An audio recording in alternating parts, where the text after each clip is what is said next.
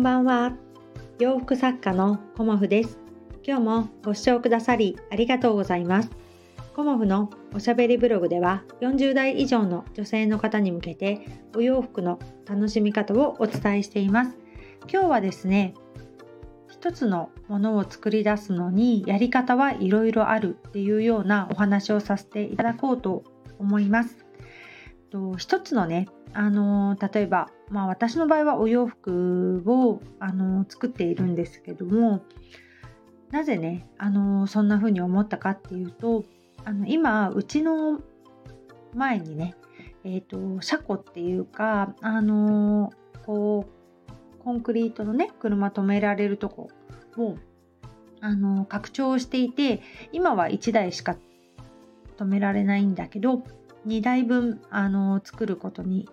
今工事をお願いしているんですけどそこでねあのいろんな職人さんがまあ、いらっしゃって私もその職人さんがねいらっしゃるとこうお話をさせていただいたりするんですね。でもともとお願いしていた職人さんが、まあ、ちょっと今あの足の調子があんまり良くないからって言って紹介してくださった職人さんがいて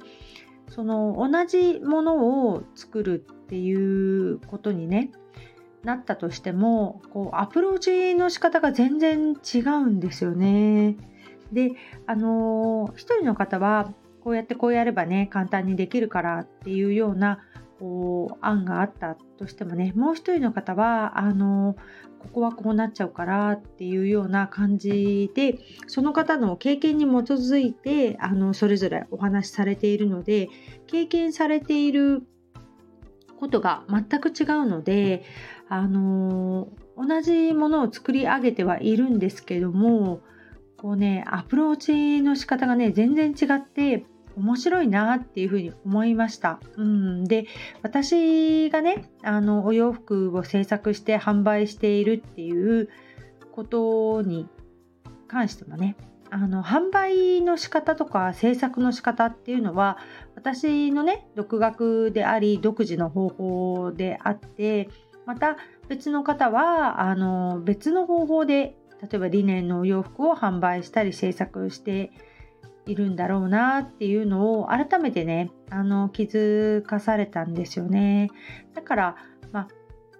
ね、よく言われるのは人と比べることはないっていうようなことをねあの皆さんおっしゃってるんですけど本当その通りで自分としてのやり方とねあの他の人のやり方は違うしあの私がね他の人のやり方を真似をしたとしてもあのそこはね上辺だけ真似してもあのうまくはいかないんだろうなっていうふうにも改めて思いました。うんやっぱりこうねうまくいってる人の真似をする、うん、学んでねそれを真似をするっていうのが世の中ではそういうふうにみんな学んでいくんだけれども人と同じこととかねあのうまくいっている人の真似をね上辺だけしても、あのそこはねうまくいかないんだろうなっていうのを、あの改めて感じたりもしました。うんだからいろんなことをねあの人から学んだりこう知識を入れたりする時も物事の本質みたいなものをしっかりね自分でも見極めないといけないなっていうふうに思いました。うん、例えば言葉尻だけ真似したりだとかね、あのー、上辺だけその人がやっていることを真似したとしてもその見えないところにその人がこう考え抜いたというかね本質が隠れているんですよねだからその本質をあの知って知ることはなかなか難しいですよね。そこからその人に直接聞いて教えを請うっていうふうなことをしなければ本質はわからないしあのよくねいろんなことを調べれば載ってますよみたいな、まあ、世の中ではありますが本質を知るっていうことがね私はすごく大事なんじゃないかなっていうことを改めて感じましたそして経験したことっていうのはすごくねあの自分にとって財産になるなっていうことも感じていてやっぱり2月にね今回初めてあのイベントをさせていただくことになっているんですよね。でそのイベントをね2月にしたことって私今年初めてなんですよね。で場所も違えばあのイベントのこう形式みたいなものも今回はね改めて変えているんですよね。だから最初の1回目っていうのはやっぱりわからないことだらけだし不安もすごくあるし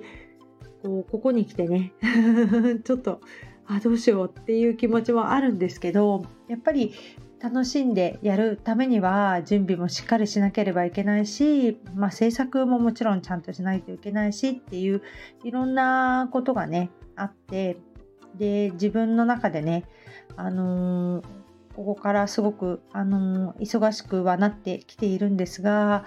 こう人とね何かお話しする時間も今はねすごく取られていてなかなか自分のことに集中できないっていうもどかしさも実はね 今はあってなかなかねあのこう計画通りに進まないっていう時にね自分の気持ちはどうやって持っていくかっていうことを今ねあの試練として 自分の中でねあの考えたりもしています。うん、だからやっぱりいろんなことが、あの飛び込みで入ってきたりするんですよね。例えば病院の付き添いでもう半日ねかかっちゃったりとか業者さんとのやり取りで時間が取られちゃったりとか、まあ、自分がこれをやろうって計画していても計画通りにいかないことってこのところすごくいっぱいあってねなかなか厳しいなっていうふうにも自分では思っているんですけどそこをねなんとかあの頑張ってやるのが、うん、私のねあの経験にもなるしそれが大きなねあの力にもなるんだろうなっていうのを今思っていて、えーと、日々ね頑張っていこうというふうに思っているんですけどもうんいろんなねこうこの頃ことがあっていやそれひどいなっていうことも実はあってあの傷ついたりもしてたんだけどそんなこと考えててもしょうがないなと思って もうねあのそういうねあの人を傷つけるというか本人気づいてないんですけどいやそれはひどいだろうっていうことを私はねあのここ最近目の当たりにしました。うんだけどそんなことをねあのその人に「えなんでそんなことするの?」みたいなことを言ったところでもうそれは何の解決にもならないなと思ってあえてあの私はね言わないことにして忘れることにしました。うん、だからあのいろんなねあのことがこうお仕事をしていれば試練もあるし目の当たりにすることもあるんですけどまあね、あのー、もやもやしててもしょうがないし、文句言っててもしょうがないしっていうことで、そういう感情はもうね、とっとと捨てて、私は前を向いて、あのー、こうね、楽しいっていうことをね、一緒にやってくださる方の方にこう目を向けていこうっていうふうに改めて思いました。うん。私もねまだまだ未熟ですし心もねあの ダメなところもあるし気持ちの面でねあの落ち込むこともありますしうん。こう傷つくこともねあのあるんですけど、うん、本人ね傷つけてるって気づいてないので、うん、まあしょうがないなっていう感じであの流すことにはしていますが、うん、まあねいろんな人いるんだろうなっていうのを改めて感じました。うん自分がね大事にしているものをねポッと持ってっちゃうっていうのかな。うんそういうところってなんかねあの